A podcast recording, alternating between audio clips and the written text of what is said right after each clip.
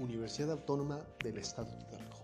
Preparatoria número 3. Alumno Luis Israel Fernández Pilo. Docente Gisela Yasmín Villarreal Sánchez. Materia Ética.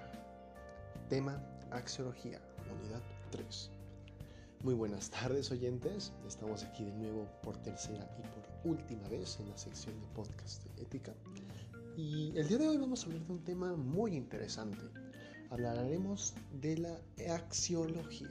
Y se preguntarán oyentes, ¿qué es la axiología? Sencillo, la axiología es aquella rama de la filosofía que se encarga de los valores, se centra principalmente en los valores. Comprendido el tema, contaremos de qué tratar este podcast. En este podcast abordaremos cuatro principales autores dentro de la axiología. Dichos autores son aquellos como Manuel Munia, Friedrich Nietzsche, Arthur Schopenhauer o Sigmund Freud. Analizaremos un poco de su vida, sus aportaciones en general con la sociedad y nos adentraremos mucho más en sus aportaciones en la axiología. Dicho esto, comenzamos. Y empezamos con Manuel Munia. Manuel Munia fue un filósofo nacido en Francia en el año de 1905 y fallecido en París, Francia, en el año de 1950. Una de sus principales aportaciones es que es considerado el fundador del personalismo comunitario y también de la revista Esprit. Adentrándonos ya en el tema de la axiología, Manuel Munia tiene dos aspectos y él establece dos aspectos dentro de la axiología. El primero se relaciona con la persona y el personalismo en la historia.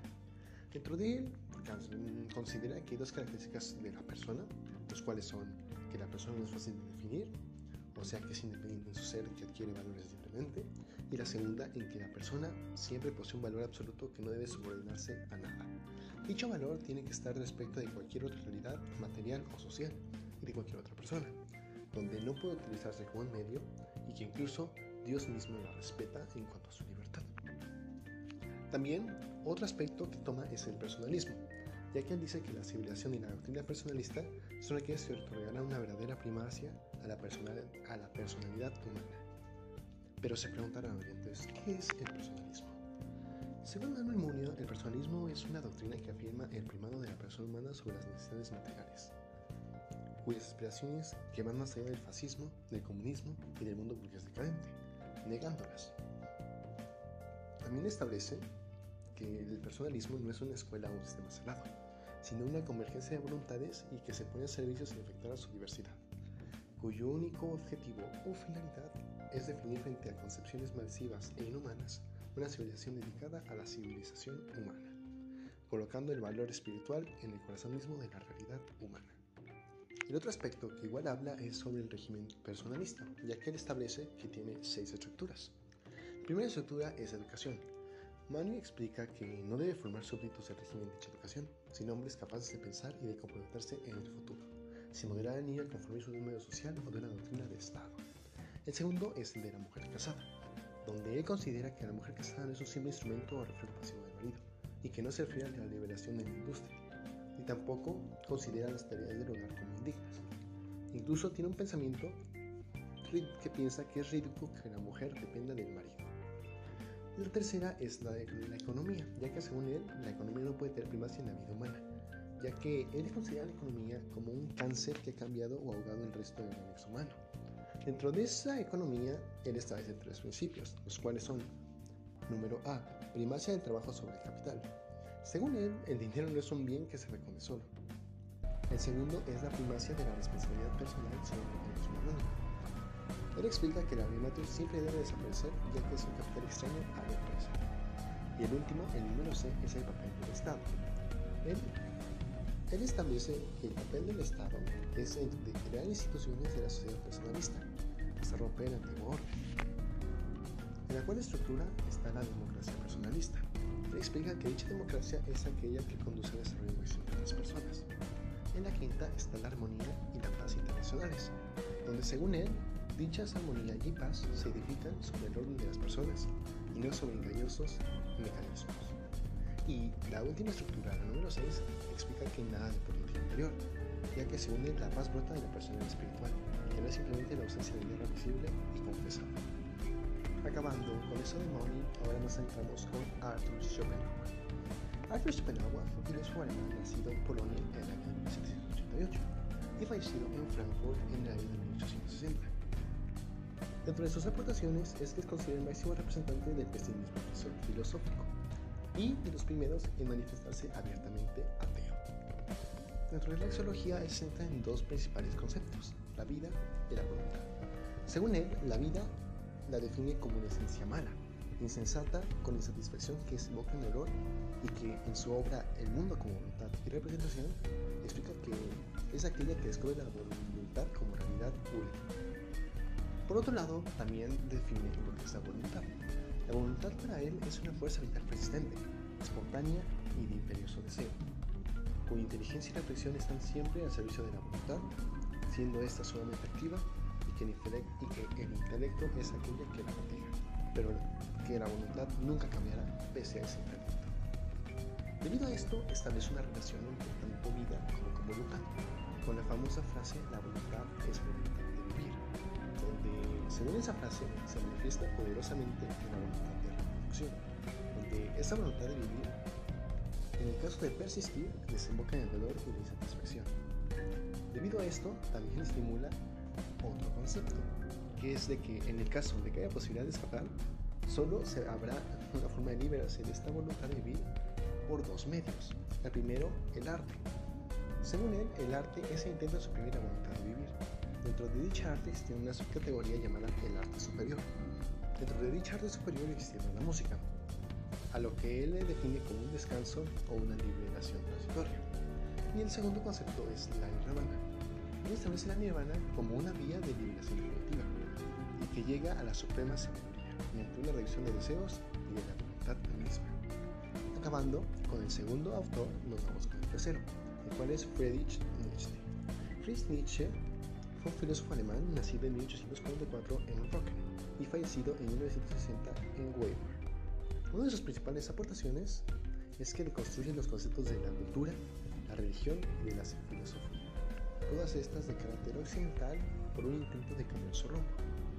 Adentrándonos en el área de la axiología, él se centra mucho en la moral, aunque también una de sus aportaciones es que diferencia entre lo dionisiaco y lo apolíneo, siendo lo dionisiaco aquello impulsivo, excesivo, despondante, mientras que lo apolíneo siendo aquello sereno, claro, racional y de imagen clásica.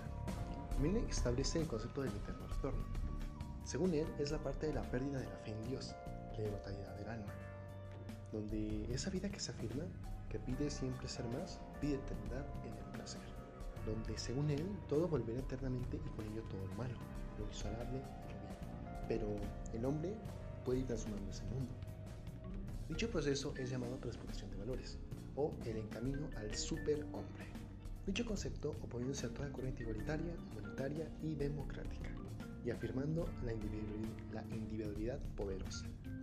Como dije anteriormente, se centra mucho en la moral, es por ello que él clasifica la moral de los señores y de los esclavos.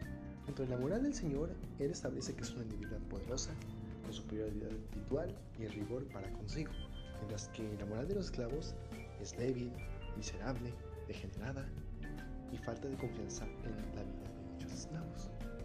Por último, él también establece un concepto que dice que la compasión es eso humano, acentuándose y centrándose en el sentimiento moral donde según él la voluntad opera irracionalmente, sin fin ni objetivo, cuyo, cuya creación es por el simplemente hecho de crear, con una aspiración sin fin y que se devora a sí misma.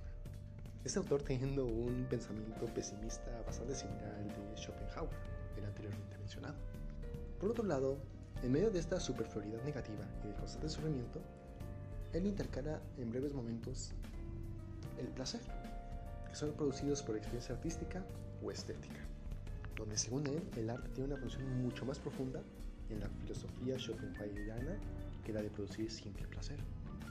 También centra su concepto en el artista, también llamado genio por él, donde dicho artista consigue reducir el principio de individualización subjetiva y objetiva, fundiéndose con la naturaleza, sumergiéndose en su voluntad y pudiendo así contemplar las formas, ideas, esencias y objetivarlas en la obra de arte.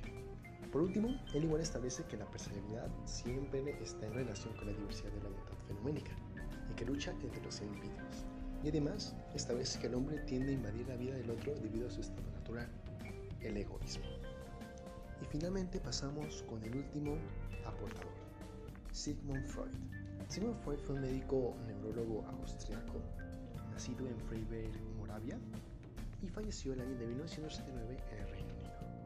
Y entre muchas y extensas de sus aportaciones en muchas áreas, es mejor conocido como el padre del psicoanálisis y considerado una de las mejores figuras intelectuales del siglo XX. Adentrándonos ya a la axiología, él desarrolla la síntesis doctrinal, donde él, con Breuer, descubrieron un método, este método llamado síntesis doctrinal, liberador que consistía en llevar al enfermo a exteriorizar en su conducta con sus palabras, sentimientos que hasta entonces habían permanecido ocultos, mediante el método de la asociación libre, donde dicha narración espontánea del enfermo conducía a buscar las raíces del problema en el pasado infantil del cliente y que tiene un marcado sentido sexual, teniendo dentro de dicha teoría un concepto básico del impulso o pulsión, siendo esa pieza algo básico dentro de la motivación. Otro aspecto es que tras ser el padre del psicoanálisis, él lo define como la ciencia que estudia el subconsciente, cuyo objetivo, según Simon Freud él mismo, fue buscar en ayudar a pacientes que sufren perturbaciones neuróticas. También establece el concepto de la catarsis, donde según Freud le dio dos resultados importantes. El primero siendo todos los síntomas estéticos, ya que según él tenía un sentido y una significación. Y la segunda, que cuando se descubre dicha causa, los síntomas desaparecen a esto llamado trauma psíquico. Adentrándonos más en el psicoanálisis, él establece distintos pasos en el psicoanálisis, basándose principalmente en el que, en el, que el psicoanalista ordena al paciente hablar de sus recuerdos para recordar asociaciones, donde dicha víctima tiene, dicho víctima o paciente tiene que ser completamente honesto, no debe omitir absolutamente ninguna asociación, por más desagradables o impenitentes que sean. Sin embargo, para que el psicoanálisis resulte, el psicoanalista debe despojarse de su conciencia, analizando inconscientemente la, inconsciencia del paciente.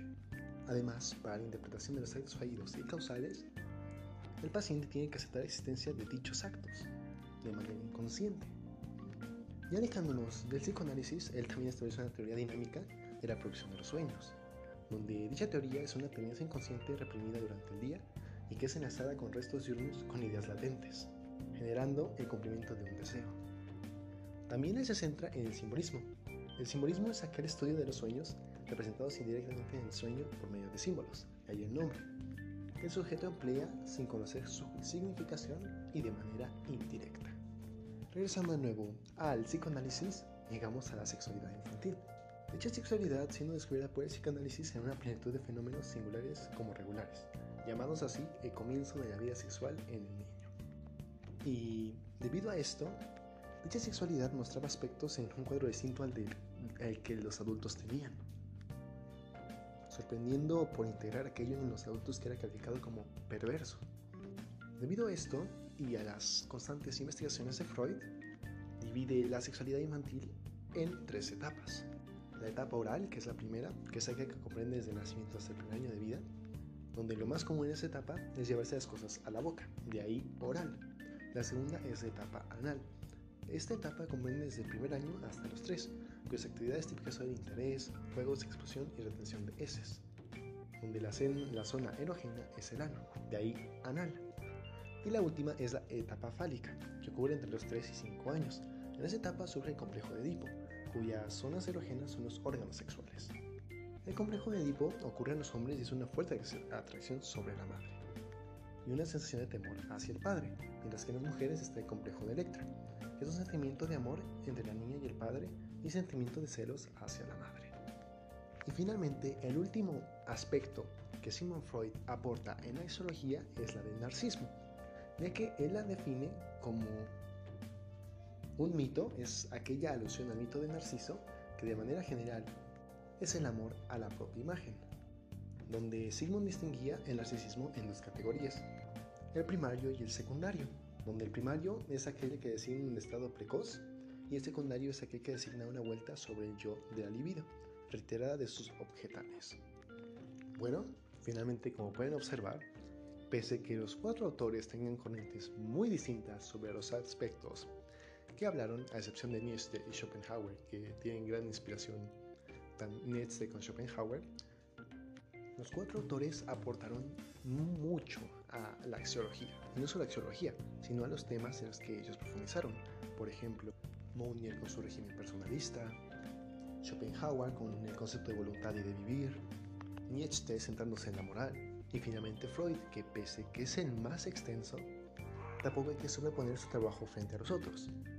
Este mismo centrándose en su creación, el psicoanálisis, educación sexual del niño y otros aspectos más, más relacionados a la psicología.